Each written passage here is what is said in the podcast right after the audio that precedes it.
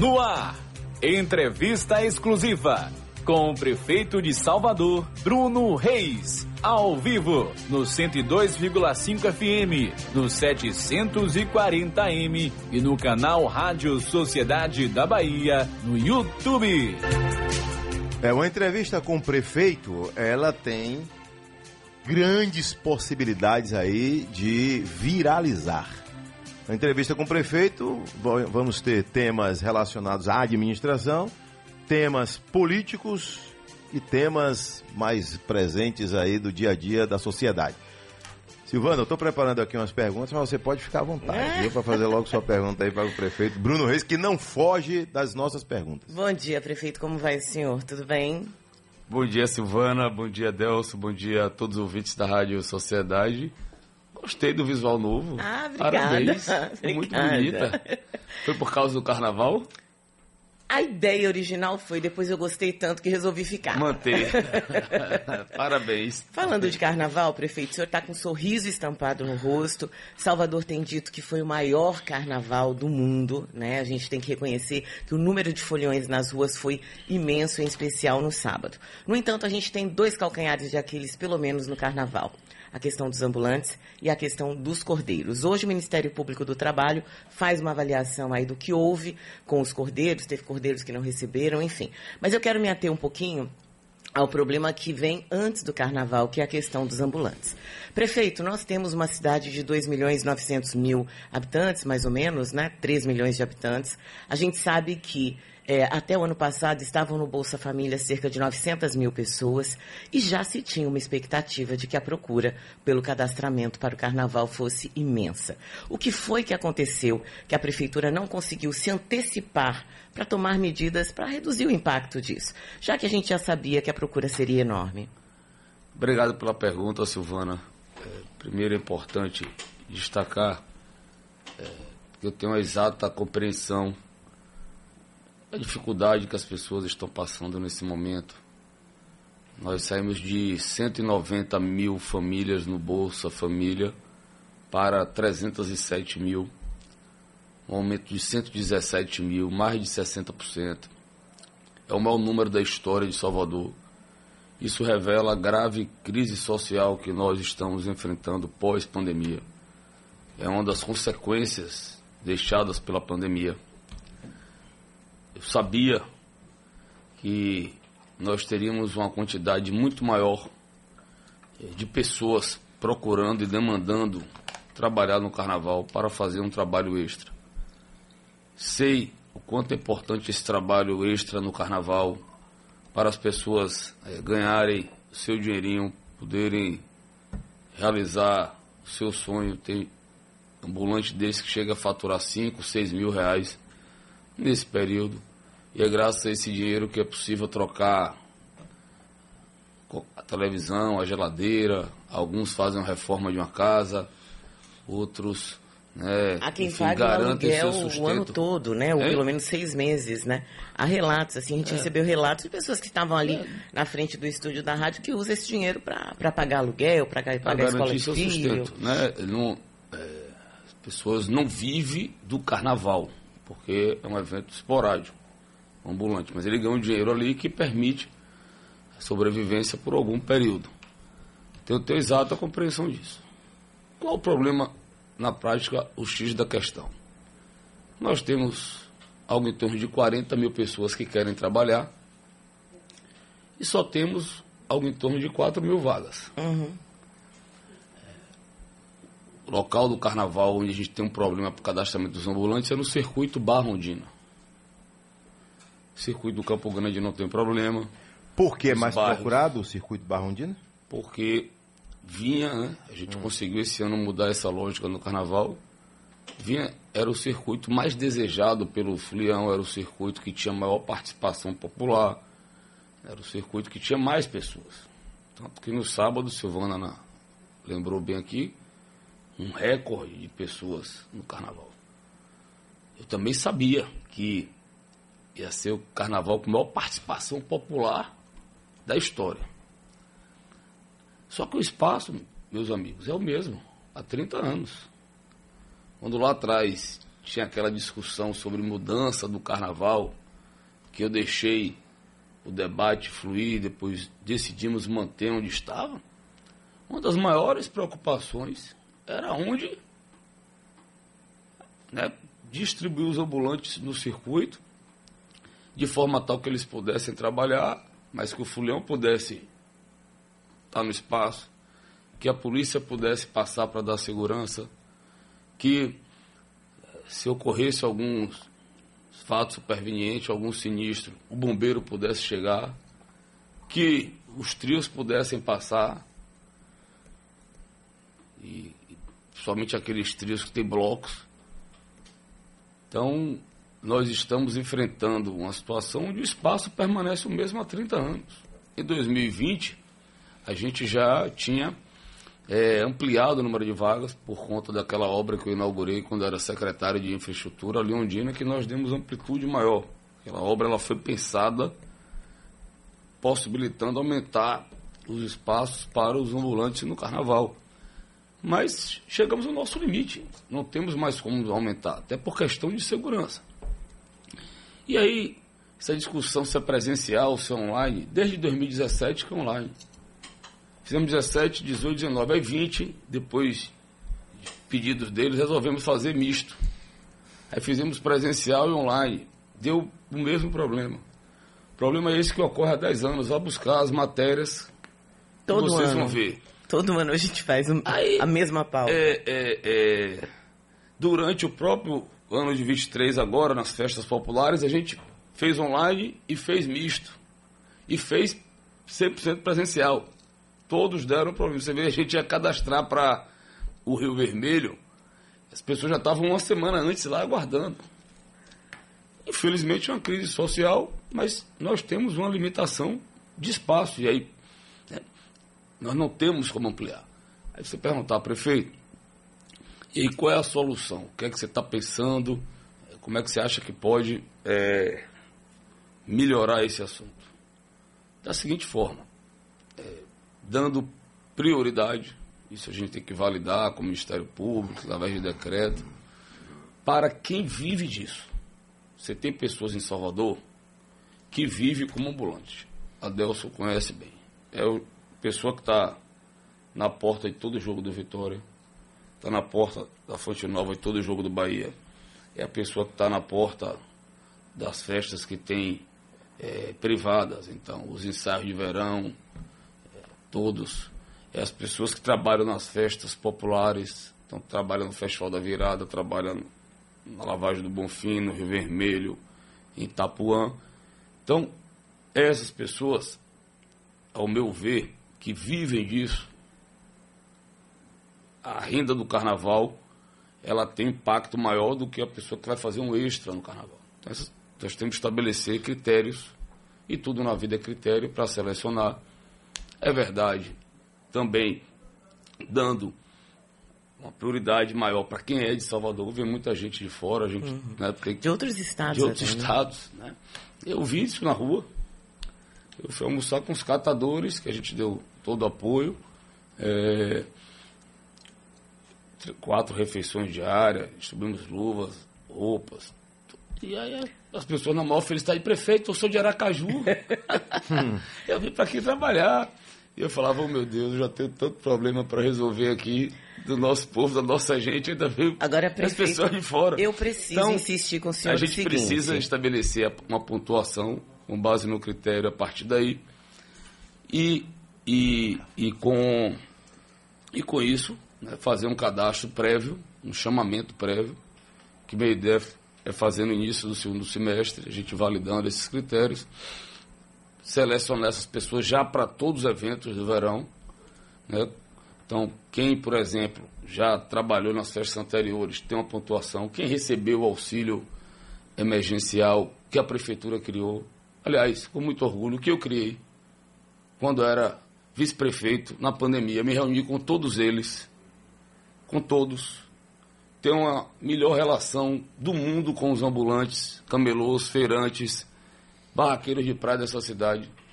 Nenhum outro líder político nessa cidade eh, fez tantas ações e iniciativas que resultassem é, em melhorias para as condições de trabalho deles. Eu vou nem falar dos mercados que eu construí.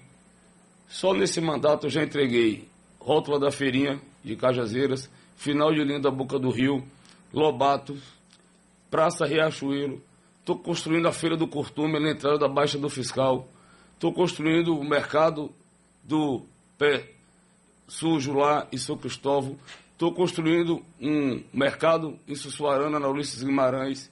Vou entregar agora, não deu para ficar pronto hoje, porque os barraqueiros pediram para fazer uma mudança nas, nas, nas mesas, mas vou entregar segunda ou terça-feira todo o ordenamento da Feira do Castelo Branco. Enfim, então, é, é, temos uma excelente relação, mantivemos o diálogo. Depois, no final, viu, Silvana? É, organizamos tudo também, porque quem foi selecionado, no, no, credenciado, nós colocamos e demos prioridades na, no circuito. E todos os outros demais nós somos distribuindo no entorno do circuito. No final, graças a Deus, todo mundo trabalhou, ganhou seu dinheirinho. Por onde eu passei, fui muito bem recebido por eles. Comi pastel, tomei caldo, tomei uma cervejinha. E, e graças a Deus, diante do sucesso que foi o carnaval, todo mundo ganhou dinheiro. Do catador, ambulante, o dono do bloco, o artista, o dono do camarote, as pessoas que trabalharam na festa. Foi a maior participação popular da história, mas por outro lado, o melhor carnaval que Salvador já fez, em todos os sentidos.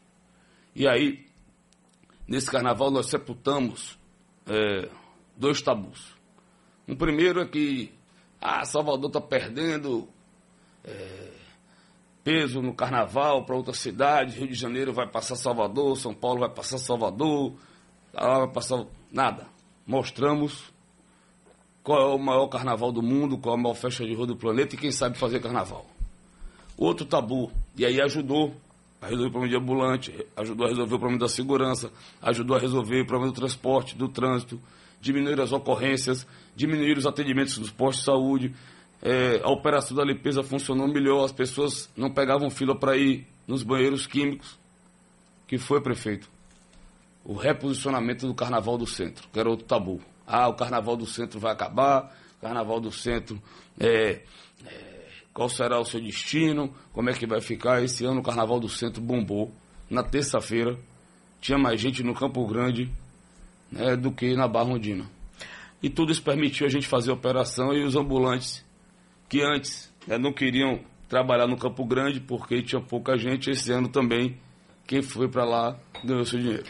Prefeito, eu insisti, porque eu, a minha pergunta não era exatamente o que vai ser feito, o senhor já havia dito isso, era por que é que esse ano isso não foi feito. Já que havia essa expectativa, a gente teve Silvana, três por... anos, cá, dois anos de pandemia. Você sabe por que o né? sistema caiu com cinco minutos? Porque, Porque houve... 33 mil pessoas. Não você é já imaginou?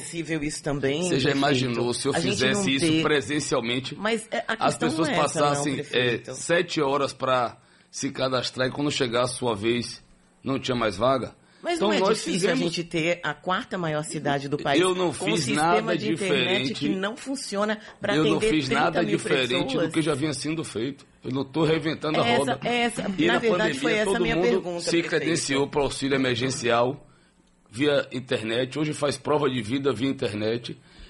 Para esse caso específico, a melhor solução era o credenciamento online. Como Mas não é esse o meu questionamento, prefeito. Agora, o que eu vou fazer para os próximos anos é estabelecer uma pontuação essa é para dar dúvida. um presti Por que é que essa prioridade não foi dada antes? Simplesmente porque eu mantive a mesma sistemática que vinha sendo feita todos os anos. E ao final eu estou lhe dizendo que todo mundo foi acomodado. Agora, para os próximos anos, para evitar fila, para evitar qualquer tipo de questionamento, para evitar até que a gente depois faz um carnaval tão lindo como esse, carnaval histórico, isso seja assunto, eu vou estabelecer, muito provavelmente, se validar isso com o Ministério Público, um critério de pontuação. Queria só ressaltar que só é assunto, prefeito, porque nós passamos aqui uma semana ouvindo os ambulantes reclamando e, e chamando a atenção do senhor também. Vou só aproveitar, Adelson, que a gente está falando de carnaval. No ano que vem, a gente tem uma sequência aí, né? A gente tem sexta-feira, dia 2 de fevereiro, festa do Rio Vermelho, depois tem fuzuê, tem furdunço, na terça tem pipoco, pipoco e já é o carnaval. É verdade que o senhor está pensando em emendar segunda-feira com uma festa também? A gente chega no carnaval, né, e escuta tantos pedidos. Aí vem de todas as ordens, vem das pessoas nas ruas, vem boas sugestões. Eu estava andando na barra, ali mais precisamente Ondina, aí um fulião vira para mim, prefeito, você podia botar uns telões aqui e outros lá no Campo Grande. Pra gente daqui tá vendo como é que tá a festa lá e quem tá lá tá vendo como a festa tá aqui. Eu falei, rapaz, é uma boa ideia. Uma boa ideia. Bacana. É uma boa Pois ideia. é, aí tem ideia de fazer carnaval na segunda-feira. E né? também se preocupar mais, prefeito, E- com a estrutura de chegada da imprensa no Campo Grande e na Barra. Eu entendo que é necessário ter também esse pensamento para os profissionais de imprensa. É, é um problema o transporte, o trânsito, que esse ano fluiu muito melhor, porque com essa distribuição do fulião né, nos circuitos, sete circuitos oficiais, nos dez bairros, nas ilhas, a gente chegou a ter algo em torno de 3 milhões de pessoas curtindo a festa do carnaval, mas elas é, espacialmente bem distribuídas. Isso permite, por exemplo, eu cito sempre o exemplo. É, Quinta-feira foi o pior dia da operação. Por quê, prefeito? Por causa do rompimento da adutora da Embasa. Sábado foi o dia que superlotou a barra. Tradicionalmente, o circuito do Campo Grande ele ganha mais força domingo, segunda e terça. Então, para o ano que vem, a gente tem que tentar é, mesclar isso já a partir de quinta também. E hoje, como o circuito do Campo Grande ele não é mais voltando pela Carlos Gomes, ele inicia ali na Praça do Campo Grande termina na Praça Castro Alves, é possível a gente convencer os artistas a fazerem dois shows no mesmo dia. Então, se apresenta na Barrondina, que começa no início da tarde, e à noite sobe para o Campo Grande. Pra, né? Acho que Pra Léo que cada- Santana fez isso, né? Esse ano. Léo fez esse, esse- esse ano isso. Muitos artistas tocaram em, em dois, fizeram dois shows por dia. É, tocavam é, no bloco, tocavam no trio e depois tocavam no camarote. Esse ano, é, no Campo Grande, praticamente subiu todo mundo. Ivete garantiu que ano que vem vai subir também. Vamos aí trabalhar para convencer Bel, para de repente fazer uma dobrada dessa. Andei conversando com as pessoas deles. Então, com essa distribuição do fulião por todos os circuitos, adeus, facilita a chegada da imprensa, de todos os trabalhadores que é, né, atuam no carnaval, do fulião, facilita a saída, o transporte público flui com a facilidade muito maior e o trânsito também. O deslocamento médio no entorno do circuito fica muito mais rápido. Prefeito, é, por falar em artista, mas essa não é minha pergunta, é só uma observação. Eu, eu observo o carnaval já há algum tempo. O artista que é pago pelo poder público, ele, a impressão que dá é que ele passa no Campo Grande em duas horas. Vai levando a multidão tchau.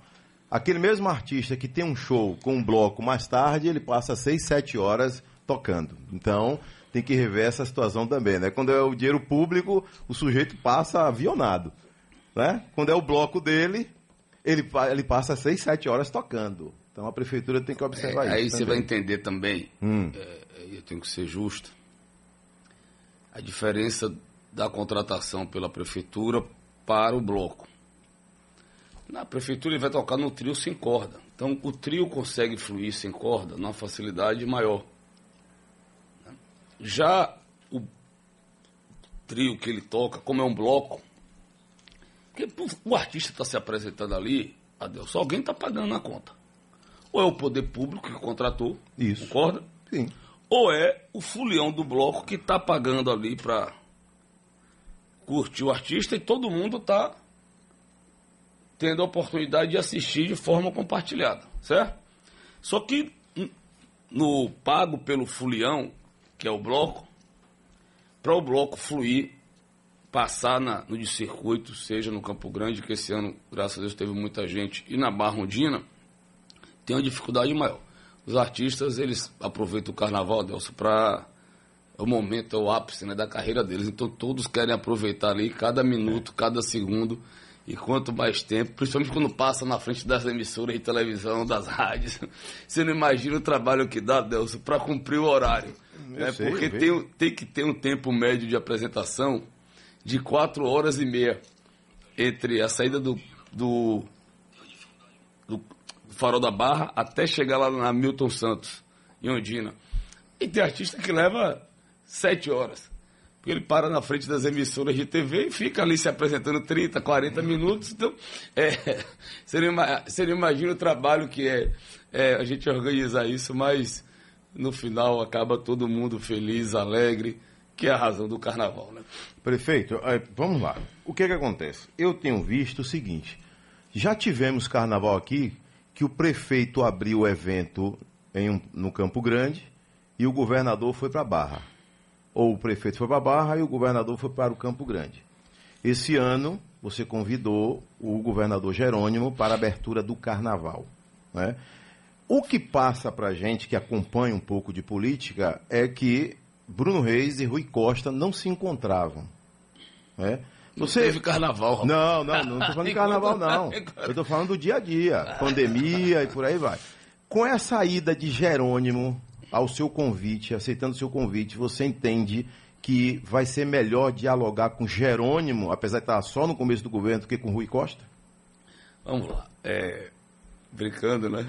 É, Eu não tive a oportunidade de fazer um carnaval com Rui Costa, porque no período que ele era governador e o prefeito não teve carnaval em virtude da pandemia, onde nós trabalhamos em conjunto, trabalhamos alinhados, tomamos muitas decisões que foram decisões acordadas, principalmente nos momentos mais críticos da pandemia.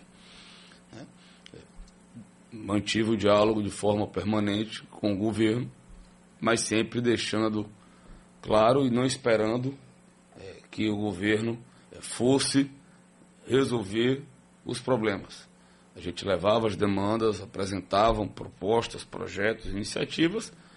Alguns avançaram, os que não avançaram, a prefeitura deu seguimento, seguiu o seu caminho. Foi desta forma que eu eh, me coloquei durante a campanha. Queria ter a melhor relação institucional, seja quem fosse o presidente, seja quem fosse o governador, até porque a eleição para presidente e governador ocorre dois anos depois da de prefeito, então poderiam ter mudanças, como teve, principalmente no plano nacional. E é com essa mesma postura que eu me relaciono com os atuais governantes, com o presidente Lula e com o governador Jerônimo. Vou procurar o governador, vou tratar de assuntos, de problemas que nós temos na cidade comuns, exemplo da Embasa, exemplo do transporte público, me colocar à disposição para ajudar em outros assuntos mais específicos que são responsabilidade exclusiva e direta do Estado, como a questão da segurança, como a questão da regulação, mas como prefeito e principalmente como homem público e por presenciar nas ruas da cidade isso no dia a dia, as pessoas e o Adelso, elas não querem saber se quem pode resolver o problema ou se a obrigação de resolver o problema é do prefeito, do governador, do presidente. Elas querem soluções para os seus problemas. Então, é dessa forma que eu atuo, podendo levar soluções, podendo melhorar a vida das pessoas. Então, sou um democrata por essência, não tenho dificuldade de dialogar é, com ninguém. Estou à disposição do governo para a gente construir pontes, construir parcerias e poder tirar soluções do papel em conjunto. Prefeito, o senhor pode responder rapidamente isso aqui? Jerônimo entra em cena para evitar reaproximação entre Bruno Reis e Carlos Muniz. Reaproximação significa o quê? Os dois estão distantes? Não. É especulação da imprensa, né, Adelso? É, O governador tem tantos outros problemas para se preocupar, ainda mais início de governo, é, com tantos desafios pela frente, a insegurança, saúde, né, enfrentar a crise social. É, então, acho que é normal a relação do governador com o legislativo como todo e com o presidente da Câmara.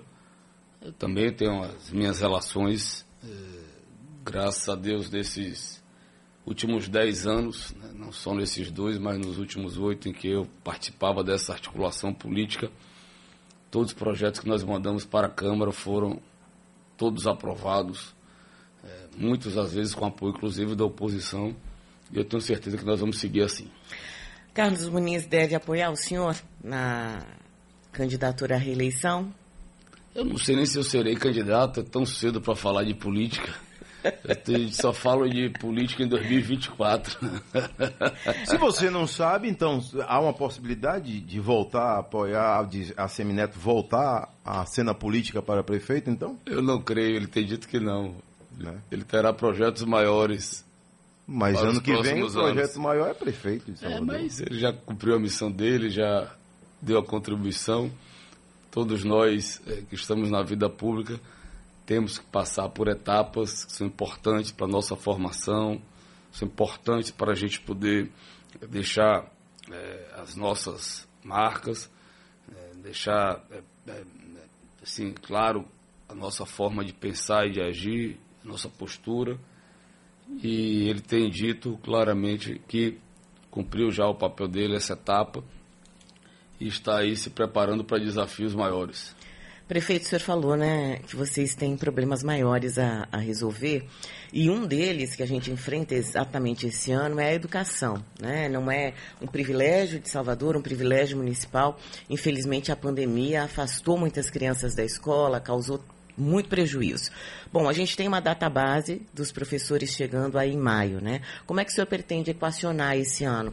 Uma proposta na campanha uh, salarial dos professores, juntamente com a melhoria ou a retomada da educação infantil aqui em Salvador? É, o maior problema hoje da educação não é só de Salvador, mas de todo o Brasil, imagino que do mundo também, é recompor a aprendizagem. Vocês sabem disso, durante a pandemia, os alunos foram aprovados automaticamente sem ter aula. Isso foi a realidade do Brasil. É, aqui a gente ainda ofereceu conteúdo digital, aula, videoaula, mas quem tem filho sabe né, a dificuldade que é, principalmente para os alunos da rede municipal, que são os alunos muito jovens, né, são as crianças ainda é, aula virtual, videoaula para o final do ensino fundamental, para o nível médio, para o nível superior, ele tem uma eficácia maior. Mas para as crianças, né, que iniciam aí é, na educação infantil, no ensino fundamental 1, a gente sabe as dificuldades é, das aulas virtuais. Então, o maior desafio da educação, e é o maior desafio meu para esse ano, é a gente recompor a aprendizagem. E para isso estamos adotando uma série de medidas, uma já, algumas já em curso, que é a implantação da educação digital, e aí para reforçar né, é, o conteúdo pedagógico que as crianças aprendem, a gente distribuiu 106 mil tablets, para os alunos, 8 mil Chromebooks para os professores, com chips, pacote de dados, com é, um ambiente virtual de aprendizagem, tudo isso para reforçar. E aí vem um outro programa agora, gente, a ideia está praticamente batido o martelo, é contratar mais 600 estagiários para estar em sala de aula, atuando naqueles alunos que a gente está avaliando que estão com um déficit de aprendizagem maior, dando acompanhamento quase que presencial, permanente. Então, esse é um desafio, além de um conteúdo específico para isso, pedagógico, para a gente recompor essa aprendizagem. Não há como se fazer uma educação de qualidade, uma educação que eu pretendo fazer, que eu acho que Salvador avançou muito em todas as áreas. Nós éramos a pior em gestão fiscal, Hoje somos a melhor, nós éramos a capital nacional de desemprego, abandonamos esse título. Nós tínhamos a pior cobertura da atenção básica, fomos a capital que mais crescemos. Nós tínhamos é, a pior oferta de educação infantil, subimos para primeiro lugar. E o grande desafio é melhorar a qualidade da educação. E não há como falar nisso em Salvador, nós podemos mais, eu digo nós, porque isso é um esforço conjunto, né? Da gestão, da rede nossa professores, diretores, vice-diretores, coordenadores pedagógicos, todo mundo que faz educação, pais e alunos, Então nós podemos fazer uma educação melhor. E para fazer uma educação melhor, passa pelo, por ter o professor motivado, por ter o professor né, com capacidade de se envolver, se entregar totalmente. Então a campanha salarial desse ano começa agora a discussão. Então nós vamos começar hoje, é, o secretário de Educação já começa a tratar as tratativas com eles, o de gestão já está acompanhando. A gente vai ver é, quais são as expectativas. Eu digo sempre, Silvana, para Salvador, nós não temos problemas de pagar qualquer piso. Porque todas as categorias recebem aqui em Salvador acima do piso. O problema é quando você tem um piso e incide sobre o piso diversas gratificações. Hum. Aí isso às vezes chega uma conta que o poder público não consegue suportar. Então o que a gente sempre tem que buscar um equilíbrio é entre pagar o piso e equilibrar essas gratificações, de forma tal que todos os trabalhadores possam ter uma remuneração justa, possam ter uma remuneração é, né, que permitam boas condições de vida, mas também que o poder público possa suportar. Meu papel como prefeito é esse, né? Eu sou prefeito da cidade toda, cidade que ainda é muito pobre, muito desigual, muito injusta, que tem déficits em todas as áreas e que, infelizmente, tem, quando a gente faz qualquer conta per capita, pega o PIB, divide pela população, pega a arrecadação da prefeitura, divide pela população, né? É, a gente está lá nas últimas posições, porque nós temos 3 milhões de habitantes e ainda nossa economia é uma economia que é, quando a gente compara com outras economias, nós estamos lá atrás. Então, eu sei da importância do salário do professor. Eu digo sempre que se hoje eu sou prefeito, é graças ao salário de professor aposentado que minha avó recebia.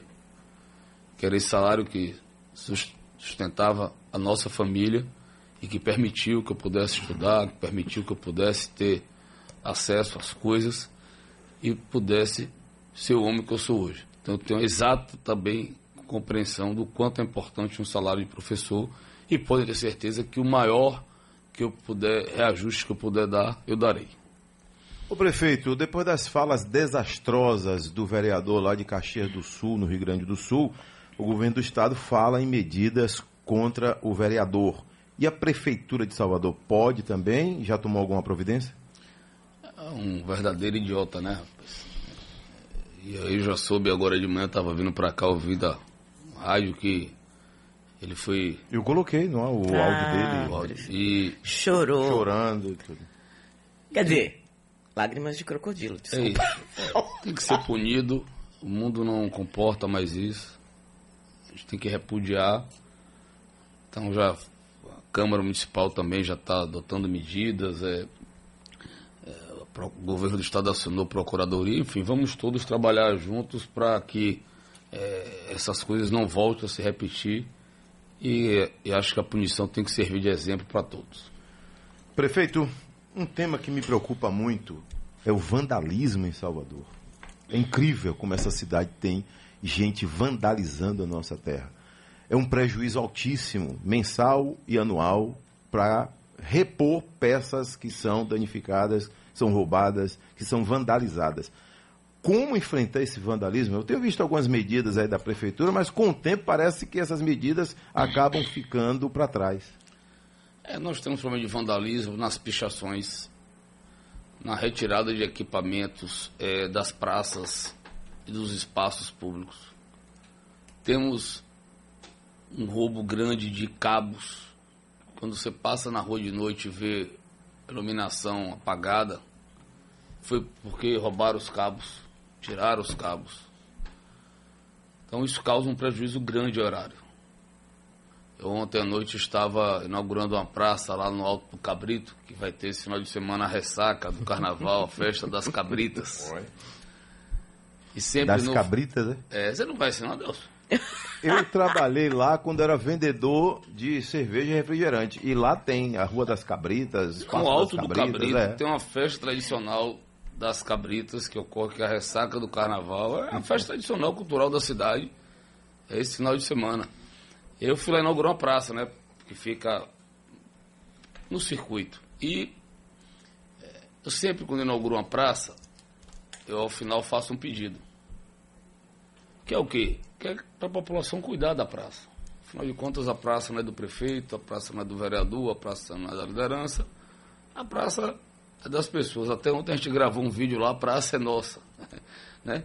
Então, é, é, quando a gente tem que gastar menos dinheiro em manutenção, em recuperação, em né, evitar esse tipo de vandalismo, sobra mais dinheiro para investimentos, para você fazer novas ações, novas iniciativas, levar né, mais melhorias para as pessoas. Então a gente lamenta, né, muitos casos desses são casos de polícia. Eu, inclusive, estou é, agora trocando todo o mobiliário urbano da cidade. O que é isso, prefeito? Nós fizemos a concessão, é, foram arrematados dois lotes, então os pontos de ônibus, as lixeiras, aqueles relógios que ficam espalhados na cidade, onde tem aquela publicidade, então para explorar a publicidade ali tem que pagar um valor por isso. Nós conseguimos fazer aí uma arrecadação histórica, 187 milhões de reais foi pago para a exploração dessa publicidade.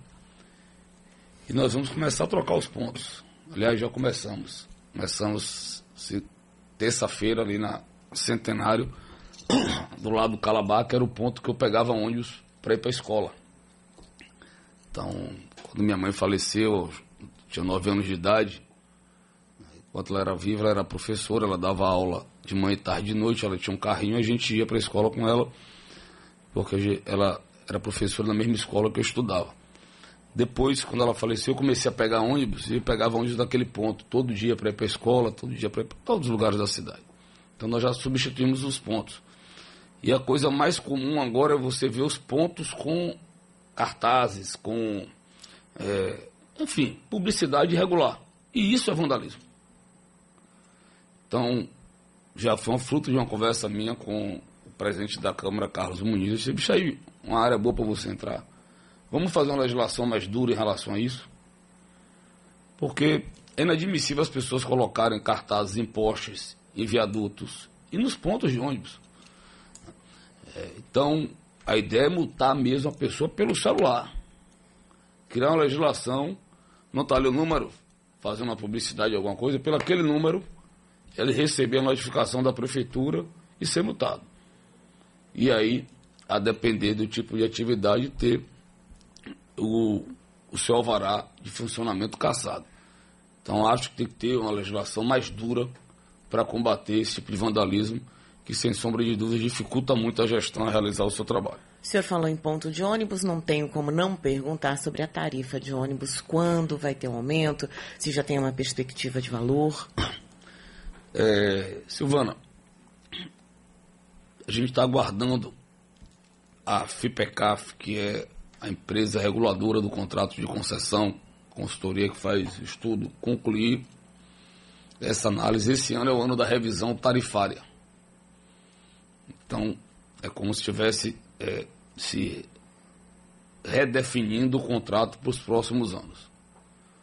Reequilibrando o contrato. A gente está aguardando a conclusão desse relatório.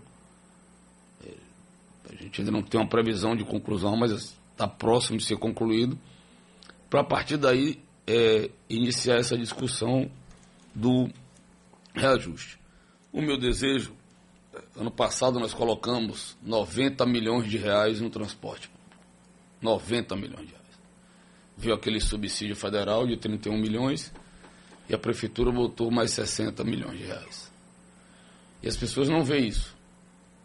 Por que você botou esse dinheiro, prefeito? Para pagar o combustível para os ônibus saírem. Ontem, minha amiga, aumentou 70 centavos o combustível. Quem é que está pagando essa conta? A prefeitura.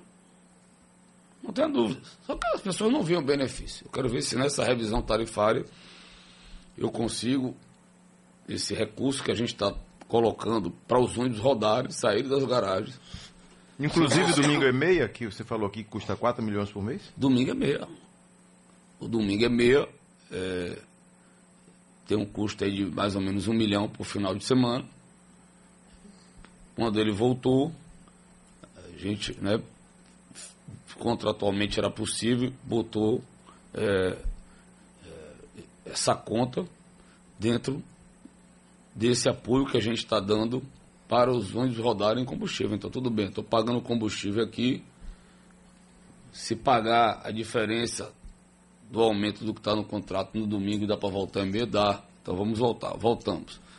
É, então, é, efetivamente, eu quero ver se é possível nessa negociação esses investimentos que nós estamos fazendo efetivamente ser na compra de ônibus. Então, a prefeitura entraria comprando ônibus novos para ajudar o sistema de transporte é, da cidade. Esse é o maior problema é, de todos os prefeitos das grandes cidades.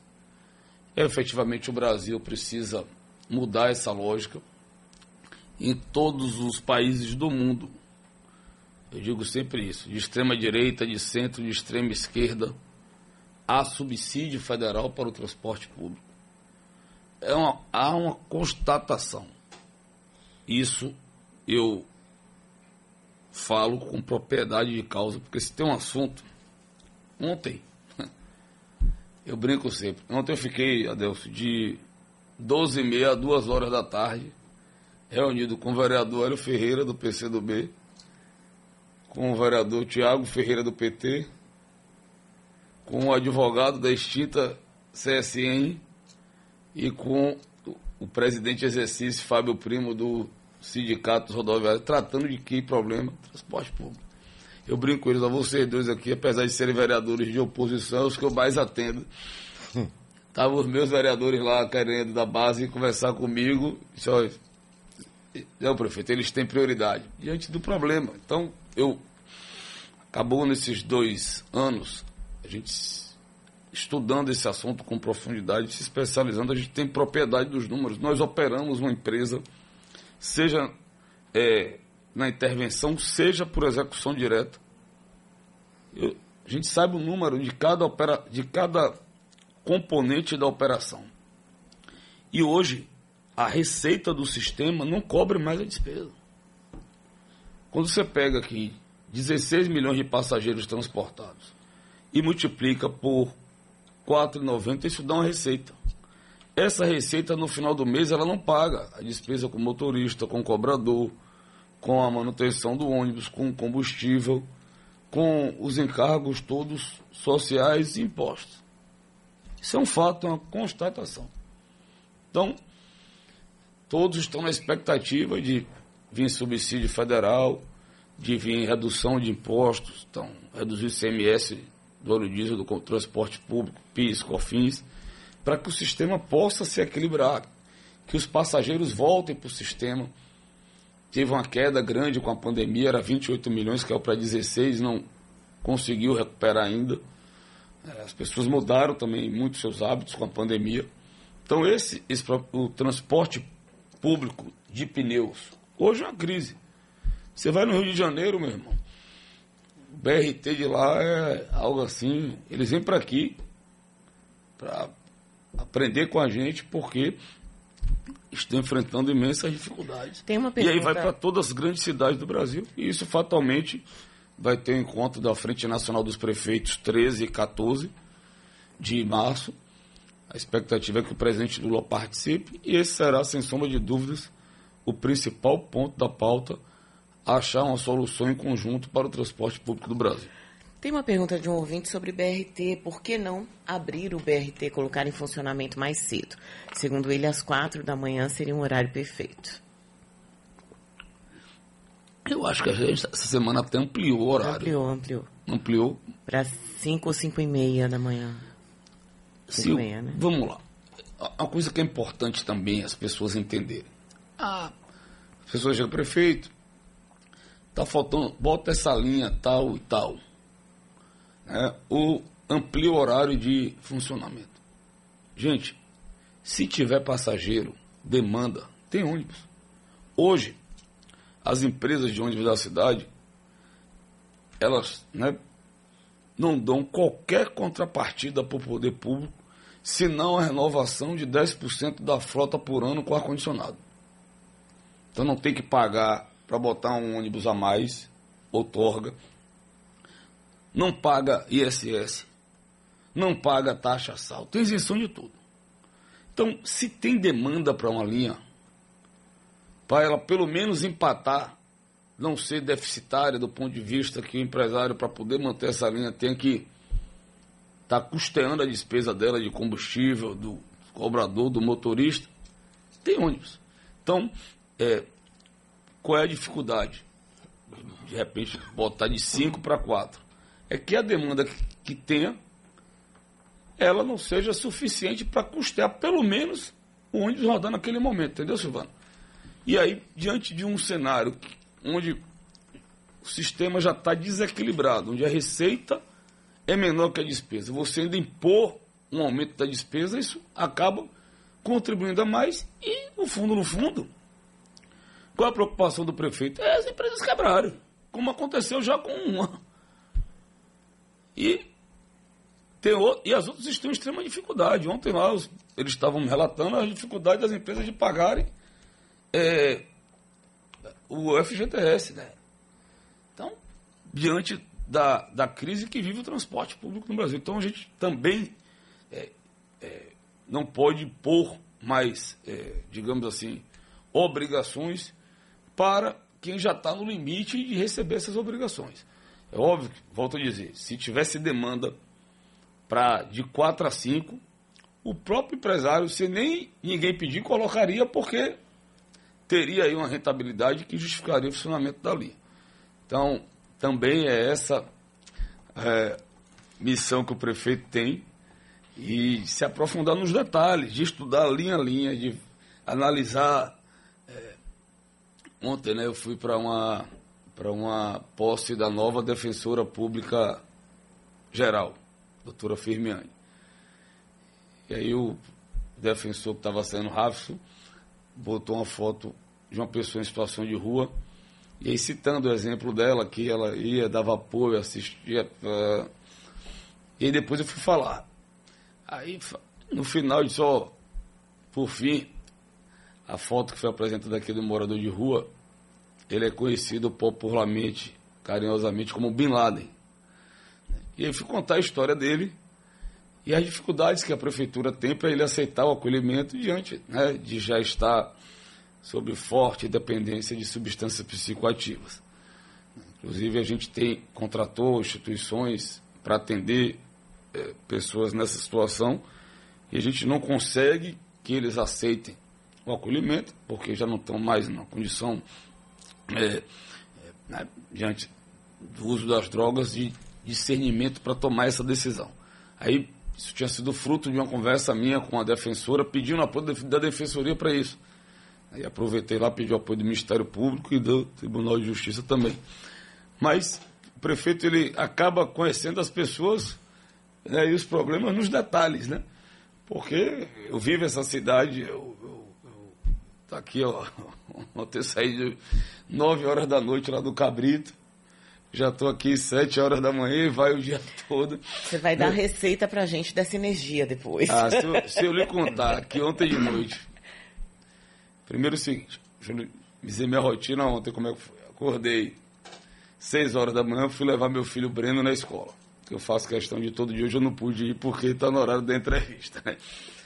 Aí de lá, fui dar entrevista de uma rádio, dei entrevista para a prefeitura, direto atendimento, quando foi quatro e meia da tarde, botei o terno, a gravata e fui para essa solenidade Fiquei até 7h30, 7h45, fui lá para o subúrbio.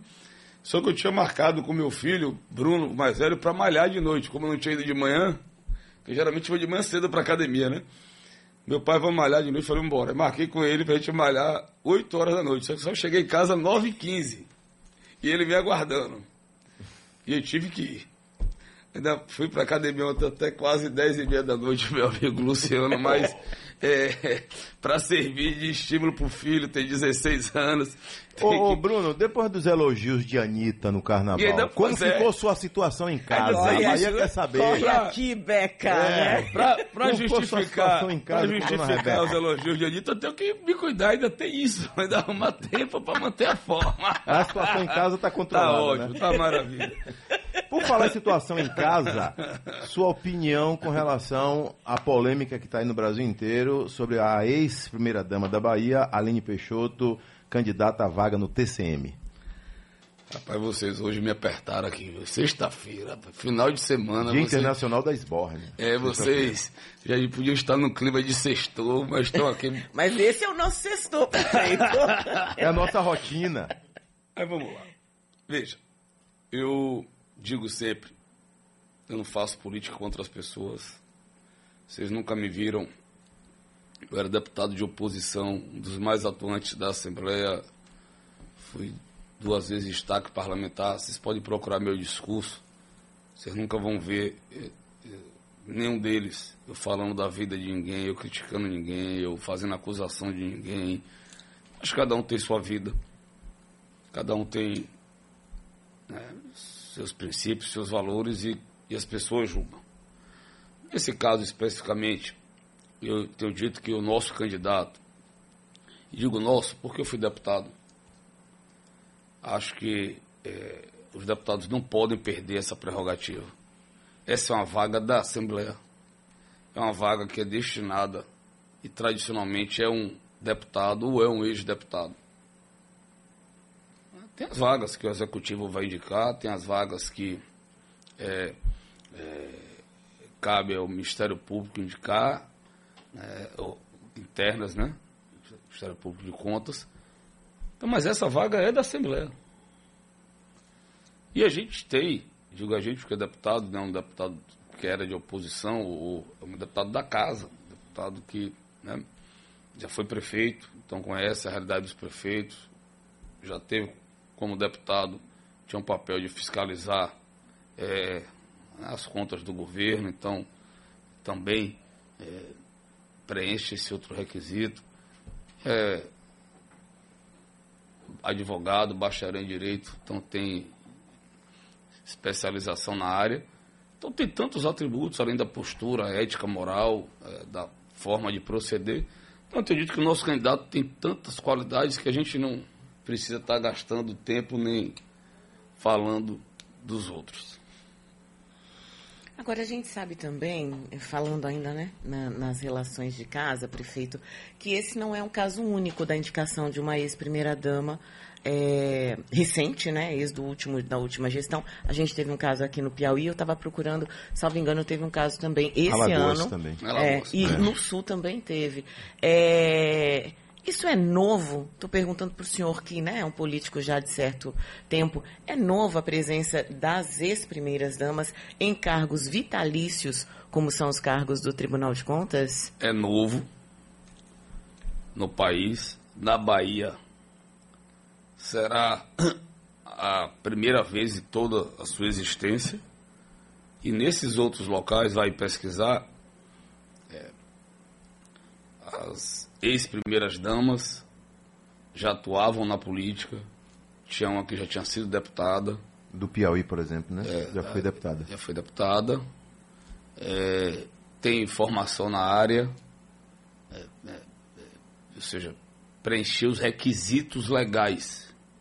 Estou nem discutindo aqui a legitimidade, nem discutindo questões éticas e morais. Mas tinha preencher os requisitos da legalidade para serem investidos no cargo. Ainda falando em afeto, prefeito, vamos falar de PET, Hospital Municipal Veterinário. Quando é que vocês entregam? Veja, a nossa expectativa está entregando em maio. Nós estamos aí com, concluindo a contratação da né, ou de alguma organização social ou de alguma empresa que vai operar o hospital e estamos concluindo as obras. Então a nossa expectativa é que em maio funcione esse hospital. Também é uma iniciativa inédita no estado da Bahia. Esse é o primeiro hospital público veterinário do nosso estado. lá em casa eu tenho é, três cachorrinhos, Silvano. É, cada filha tem uma é, e eu tenho uma com, com minha esposa. Então, desde pequeno eu era louco por animal. Quando eu era pequeno, as pessoas perguntavam, primeiro, você ia ser o quê? Eu dizia veterinário. Então, é, sempre eu gostei muito de animal, a gente que vem do interior, né? Eu morava na minha casa lá, era a mesma rua de Ivete, Sangalo. Mas minha rua era a última rua do, do bairro. Então do lado já era roça naquela época, né? E aí eu deixava o portão de casa aberto e todos os animais que entravam eu fechava e não queria soltar de jeito nenhum. Então aí passava, era comum naquela época, passava cabra, bode, passava vaca, cavalo, a Deus se entende bem disso. Sim, sim. E aí eu deixava o portão de casa também. aberto e fechava depois e, e para meus pais, né, me convencerem a soltar esses animais era uma luta. Então eu gosto muito de animal é, e esse hospital vai ser importantíssimo porque ele vai atender urgência e emergência funcionando 24 horas, vai atender Só os cães animais- e gatos? Não, Se o, o cara que tem aqui um, um outro animal de outra Miguana. espécie. É. Um, bodinho. Você já quer trazer Eu posso um- levar um Um cabrito bodinho, lá? pronto. Posso levar um carneirinho Pô, meu lá? agora levar um cavalo, tá, uma situação especial, a gente vai, vai. atender, mas é, é, animais de, de, de pequeno pequeno, e médio porte, né? Não dá pra também... E também a, a demanda para esses animais na cidade É ela é menor, tá certo? Principalmente animais de grande porte, tem mais nas estradas, né? enfim, mas é muito importante porque as pessoas, né? Hoje todo mundo tem um animal impressionante. Eu rodo essa cidade todo dia. Você chega nos bairros, você vê a quantidade de cachorros, de, de gatos, de, todo mundo hoje, é, não vou dizer todo mundo, mas pelo menos 40% da população, pelo menos as minhas estimativas aqui, estatísticas do, prefeito visuais, deve ter 40% da população deve ter um animal de estimação. E, as pessoas, né, principalmente as pessoas mais pobres, não têm, quando esse animal fica doente, onde levar. né? Não tem condições. Então, é, esse hospital público, eu tenho certeza que vai cumprir uma, uma linda missão so- social. Vai atender 24 horas, né? É. Então vai contratar muitos veterinários, outros profissionais, né? Vai, vai Bom. também gerar emprego, gerar é, oportunidades, vai ser, vai ficar muito bonito, está ficando muito bonito. É ali em Canabrava, na descida para Baixa Fria, ali próximo a, ao Barradão, que infelizmente nosso Vitória está deixando a O desejar. prefeito Marcelo Oliveira tinha saído da, da sua gestão e está voltando, é isso? Eu foi secretário de Educação do município? É, Marcelo ajudou muito nessa questão da educação digital para a gente implantar, né? É, foi talvez o ponto mais positivo do seu trabalho à frente da educação. Aí eu botei ele agora na Secretaria de Tecnologia e Inovação para estar dando suporte a esse trabalho, para ajudar nesse trabalho. Aí, prefeito Bruno Reis, prefeito é, Silvana? Tudo Ok? bem. Então, Tem aqui pronto. perguntas sobre É, taxistas, pergunta que não falta. mototaxistas, aplicativos. Trailer, tem pergunta sobre trailer, gente achando que tem muito trailer na cidade, gente querendo mais trailer na cidade. O trailer é o food, o food truck. Food né? truck. Ali na boca do Rio, de quem foi aquela ideia ali da boca Nossa, do Rio? foi nossa, nós fizemos o Food Tá Park dando na Boca lá? do Rio. Tá dando certo, ainda tem um projeto complementar que nós estamos concluindo, que é né, fazer mais ou menos como é ali no mercado do Rio Vermelho, ali na Vila Ca- Ca- Caramuru, aquelas, né, aquelas lonas é, de forma permanente. Por enquanto está funcionando lá com todos. Então a gente vai ainda melhorar aquele projeto ali do Food Park. Sempre a dificuldade, a gente, a gente, é, entende, gente, né, a crise social que nós estamos enfrentando.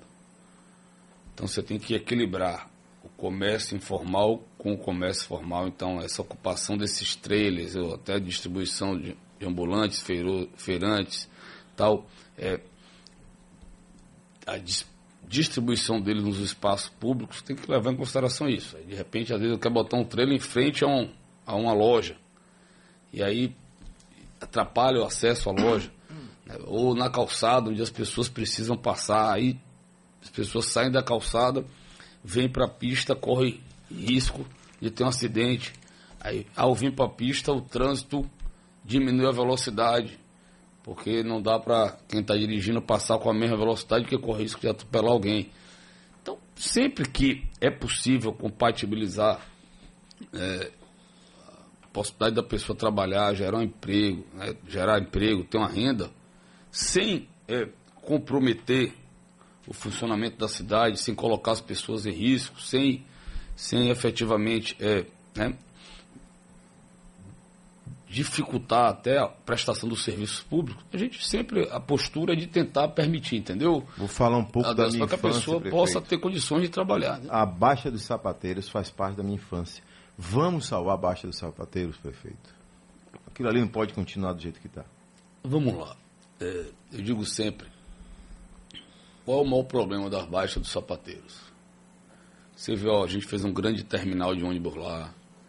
É, o governo tinha feito aquela obra de requalificação toda da Baixa dos Sapateiros. O problema da Baixa dos Sapateiros é que antes as pessoas tinham aquela cultura de vir para o centro da cidade em busca dos produtos. Então tinha uma procura muito maior. Hoje você tem eh, nos bairros um comércio ativo muito grande. Você sabe disso, você roda a cidade. Então, às vezes, as pessoas resolvem lá o que quer comprar lá em Paripe mesmo, lá em São Marcos, lá em Cajazeiras. Muitos atribuem a falta do buzu, que saía do bairro e ia até a Barroquinha. Volto e hoje não dizer, existe eu, já- eu mais. digo sempre a eles, ó, gente, mas tem um metrô ali do lado, que chega ali na estação de Brotas, que tem um ônibus direto para Barroquinha. E se tiver gente para ir, vai ter mais ônibus. O problema na prática, é, a gente está pensando em como atuar ali, tem uma grande obra que eu não quero antecipar aqui. Eu estou concluindo a licitação do projeto executivo, depois que eu tiver o projeto executivo pronto, que aí ela Ah, for prefeito, o viável. senhor está falando o quê? Daquelas passagens subterrâneas É, com a esteira é, rolante? é. Aqui a gente sabe de tudo, prefeito. É isso aí. É isso aí. Que aí tem uma saída. Eu vou levar um metrô para Barroquinha. Aí se não resolver. Porque você vai descer no campo da Pólvora, Leva serviços da prefeitura para lá, não pode não? você vai pro campo da Já levei, eu, eu botei lá, fizemos o mercado de São Miguel todo. Não, digo serviços de é, atendimento. botei o saque, o saque do empreendedor lá no. no Leva no, mais. No, dar vida, Baixa dos no- Sapateiros. No, no mercado de São Miguel. Ver lá o saco do empreendedor, o serviço da prefeitura é um saque de serviço para quem quer empreender. Tem outros serviços é, da área de saúde, da área social na Barroquinha. Então, essa obra definitivamente, ela acontecendo, ela é, iria dizer se o problema é esse ou não certo? Ao meu ver, o que eu acho que a gente precisa ir mais além é dar mais um conjunto de estímulos e incentivos fiscais para aquela área, para que os, os comerciantes dali possam se reinventar, é, trazer produtos, produtos mais atrativos, é, que as pessoas não achem nos bairros. Porque a pessoa não vai sair. Só gastar o 9,80 para vir lá do, de Paris para ir comprar no barroco, a pessoa não vai. Ela vai comprar no bairro dela, porque né, surgiu nos bairros, digamos assim, diversas barroquinhas. Então a gente tem que especificar em produtos que não achem é, nos bairros. Temos que dar aí é, esse conjunto de estímulos. A prefeitura vem pensando é, um projeto ali para a barroquinha para é, incrementar o comércio local. Valeu. Prefeito, obrigado por sua participação aqui no Sociedade Gente. Silvana Oliveira. Obrigada, Adelso. Obrigada, viu, prefeito? Bom dia. Obrigado, Silvano. Obrigado, Adelso. Sempre uma alegria estar aqui na sociedade. Voltarei mais vezes. Sextando da melhor forma, né, prefeito? Pois é, é bom começar o dia assim, que já começa quente. Fábio Mota, não saia, Fábio Mota. Senão o Bruno Reis vai. Rapaz, Não saia, Fábio daí, Mota. é, às vezes as pessoas Oh. chegam no prefeito. Que você não vai assumir o Bahia? Prefeito, por que você não vai assumir o Vitória? Eu, olhe, se tem algo na minha vida, eu peço a Deus que é, eu não tenha que um dia assumir essa missão, é ser presidente de clube de futebol. Porque é árdua. Eu conheço né, Fábio muito bem, conheço o Guilherme muito bem. São dois caras competentíssimos. Só que se tem uma, uma atividade que eu acho que tem um componentezinho sorte, é futebol. Um exemplo ontem. É, Real Madrid e Barcelona. O Real jogou muito melhor. Aí chega no segundo tempo, é, um contra-ataque lá do Barcelona, chutou, bateu no goleiro, o goleiro bateu, militão e entrou. Perdeu de 1 a 0. Um resultado injusto. Você vai para outra atividade esportiva, você vai para outra profissão. Às vezes tem injustiça, mas não tem na proporção que tem no futebol, não. Então, o futebol é difícil. Eu parabenizo os dois pela coragem.